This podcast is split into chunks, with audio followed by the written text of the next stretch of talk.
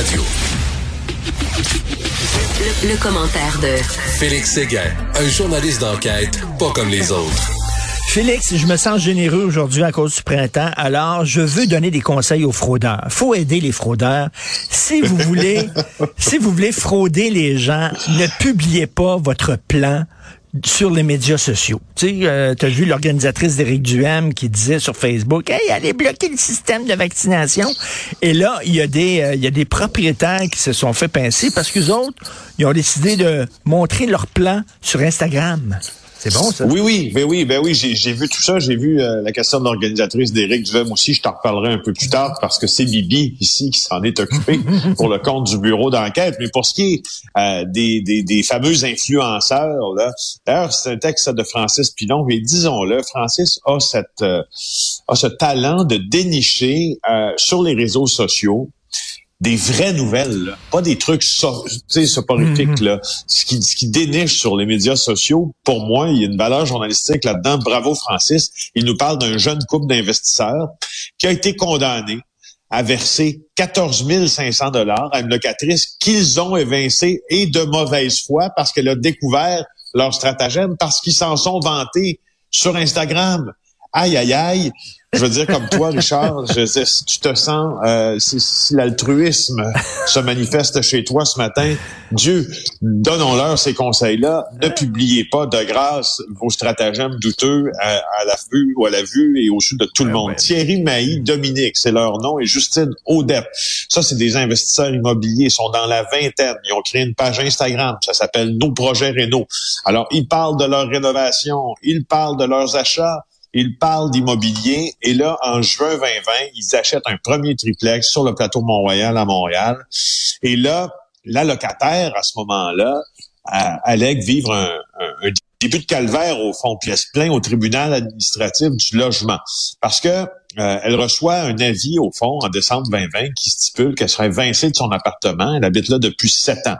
Alors, pour évincer finalement cette, cette jeune femme-là, ce qu'on dit, c'est que euh, l'un des proches du couple va aller habiter le logement. Ça, c'est un stratagème ben qu'on voit souvent. Ben, ben oui. Fait que c'est mon père. Mon père a besoin d'un logement, donc et ça, c'est légal. Tu as le droit de, de sacrer dehors des locataires pour placer un membre de ta famille. Sauf que ben, la dame s'est rendue compte que c'était faux.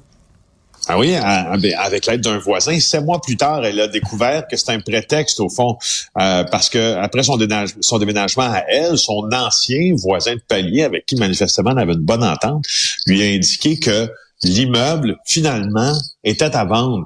C'est un genre de flip finalement. ben oui. C'est un genre de flip finalement. Sauf que l'affaire, c'est que voilà, c'est sur Instagram, ils s'en sont vantés.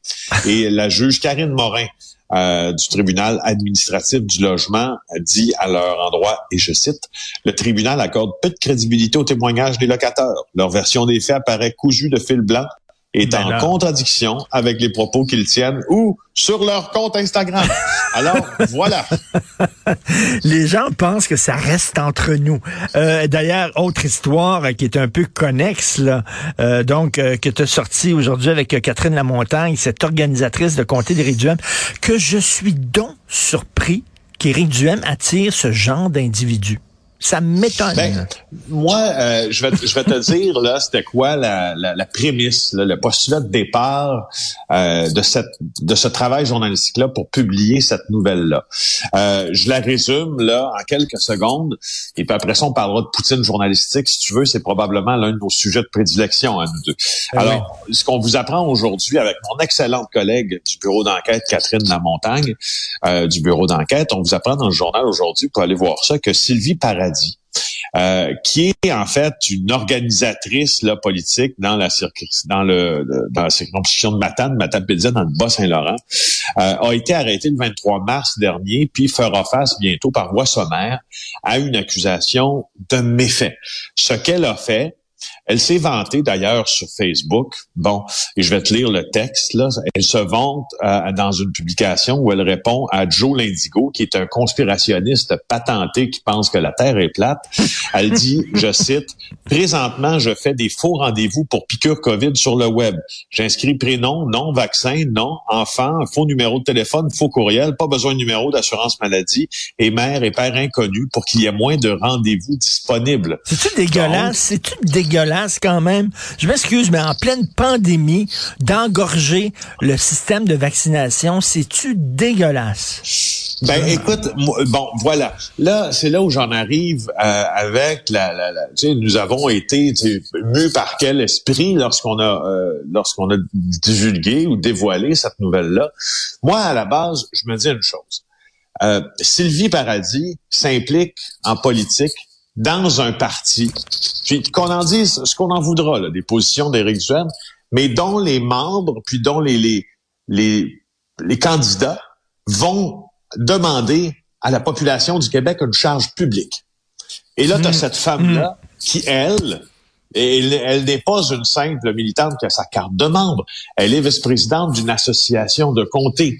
Elle se vante de nuire à la vaccination. Moi, je trouve ça, Richard, hautement hautement d'intérêt public. Ben, mais puis attends une minute, puis, puis Éric Duhem qui dit, bon, je suis contre ce qu'elle a fait, puis tout ça. Mais je m'excuse, mais Éric Duhem, par son discours, attire ce genre d'individu-là. Il ne devrait pas être surpris de voir des gens comme ça. Et j'ai hâte de voir à la prochaine campagne électorale euh, les, les, les candidats qu'il va présenter. Il va avoir là-dedans des champions.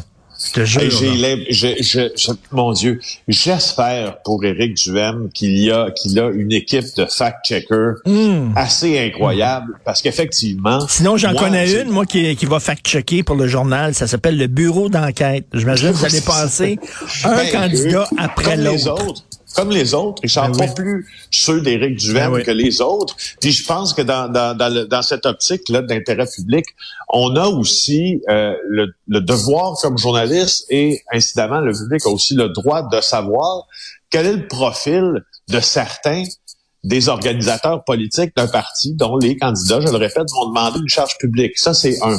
Deux, je te mentionne également que euh, pour clore l'épisode de la fausse prise de rendez-vous, parce que, en fait, Sylvie Paradis a publié ça donc sur Facebook, mais il y a quelqu'un qui s'est rendu compte de ça.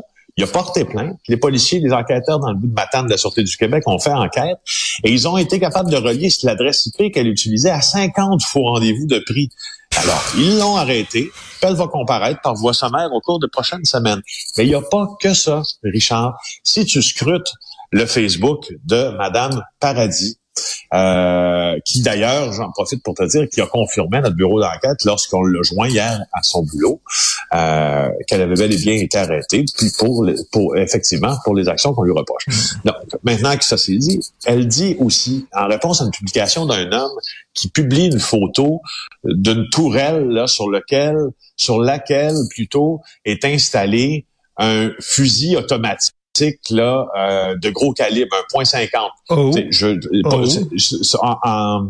en, anglais, là, si tu veux, là, on appelle ça un machine gun. Tu sais, c'est sur une tourelle, ça sert à la guerre. Tu peux, euh, ben tu peux faire un 360 degrés, puis ça tire des balles grosses comme mon poing, j'exagère. Donc, la, personne publie ça, puis elle dit, si quelqu'un veut me faire un cadeau, c'est cette personne-là qui dit ça, j'aimerais bien ça, en publiant la photo. Et elle répond, et elle dit tu pourrais entrer à l'Assemblée nationale ben, voyons avec. Donc, ben voyons donc. Mais je te niaise pas. C'est pour ben, ça que tu c'est pas c'est c'est il faut il faut savoir. Il faut c'est pas c'est un c'est un langage qui au minimum m'apparaît incompatible avec avec une implication politique et au maximum qui pourrait être une incitation à la haine. Mais quand tu courtises, quand tu veux pas dire aux gens de se faire vacciner parce que tu courtises la clientèle anti-vax dans laquelle il y a des complotistes, ils sont pas tous complotistes, mais il y en a là-dedans, ils les courtisaient, il avait besoin de vendre des cartes de membres. D'ailleurs, tu as vu, euh, les résultats sont là, ils montent dans les sondages. Pourquoi? Parce que les gens qui sont anti-vax, ils votent pour Éric Duhem. Fait qu'il faut pas qu'ils soient surpris d'attirer aussi des gens comme ça dans sa gang. Mais bref, c'est un, un excellent texte, Félix, euh, toi et Catherine Lamontagne. Et en terminant, Félix, qu'est-ce qui s'est passé en Suisse? Ah. C'est quoi cette histoire-là? C'est d'une tristesse. Là. Ça glace, là. Ah, C'est une famille de cinq personnes qui, tour à tour, à Montreux, du haut du septième étage de l'appartement dans lequel ils vivaient quasiment en autarcie, ont, euh, sont grimpés sur un petit escabeau pour se jeter dans le ville à la queue leu C'est euh, c'est- horrible. Ah. L'homme s'est jeté dans, dans le vide, sa femme, la sœur de sa femme Oui. et leurs deux enfants, euh, un enfant de, De 8 et 15, 15 ans, ans. et un enfant de 8 ans, un après l'autre, ils se sont jetés dans le vide. Là, on sait pas trop, est-ce que les parents ont poussé leurs enfants? On Ben, sait pas, il y fait, avait personne là, là, je sais pas. Ouais. Sauf que les enquêteurs euh, nous disent là euh, qu'il n'y a, pas de crime qui a été commis, en tout cas de l'extérieur, par l'ex, des gens de, à l'extérieur de ce, ce logement-là, Mais- où je te rappelle, on vivait un peu, en- en- un peu beaucoup en autarcie. Et quand on a fait, les, parce que au, au fond, là, comment ça se déroule cette affaire-là, c'est que les policiers frappent à la porte, euh, et là, ils entendent une voix qui leur demande qui est là. Ils frappent à la Euh, porte parce se- que les, les enfants sont pas à l'école. Hein, Ils je sont pas crois, scolarisés. Sont pas scolarisés. C'est ça. Ils ont un mandat d'amener, hein, parce que les enfants ne sont pas scolarisés, donc les policiers se présentent à la porte, mandat d'amener, euh, et on tente d'y voir plus clair pourquoi les enfants ne bénéficient d'aucune éducation, ne sont pas à l'école. Alors, ils s'annoncent, et là, ils n'entendent pas de bruit, sauf que euh, la procédure qu'ils avaient en main ne justifiait pas l'ouverture forcée de la porte. Alors, à peu près aux alentours de euh, 7 heures, euh, donc après cette visite-là, et euh, on cite le, le- le parquet à Montreux, là, toutes les victimes ont sauté du balcon ça, eux savaient, autres là, que dans bon, un la- intervalle de 5 minutes. la police arrive, donc, mais tu imagines, moi, c'est bon, ça a l'air qu'ils ne sortaient presque jamais. Ils avaient des vivres euh, à l'intérieur, il n'y avait pas besoin de sortir. Mais tu imagines comment ils ont embrigadé leurs enfants dans leur délire. Quelle vie avaient ces enfants-là? Ils étaient tous, ils étaient enfermés avec leurs parents euh, qui étaient, qui étaient, qui déliraient, qui leur racontaient n'importe quoi. La police va venir vous chercher, puis euh, fait que si jamais la police arrive, on monte en haut, puis on jette en bas du building. T'imagines? Ah, c'était, j'en braillerais pendant 24 heures. Ah non, non. Vraiment, de- là. moi, moi j'embrayerais pendant une Ah. si, ça, si ça arrivait près de moi. Puis ben, mais, je te dirais même que ça m'inspire beaucoup de tristesse maintenant euh, parce que c'est des, c'est des existences qui ont été d'abord ratées pendant, j'imagine, des années là, de cette enfance-là, puis qui finissent par la mort. Tu sais, que, Mais c'est comme- le- c'est le- comme, le, euh, garçon a survécu. Hein, Oui, c'est ça, il est dans le coma. dans le coma. Mais c'est comme Ouais. la secte, là, à un moment donné, que ce soit le temple solaire ou que ce soit l'autre secte là, qui était dans, dans une jungle, puis tout le monde a pris un Kool-Aid là, euh, empoisonné, là, puis tout À ça, Johnstown. là. à Johnstown. C'est des Ben oui. gens, on leur l'a... Jim Jones, le révérend Jim Jones. Oui. Un des plus grands suicides, un des plus grands euh, suicides collectifs.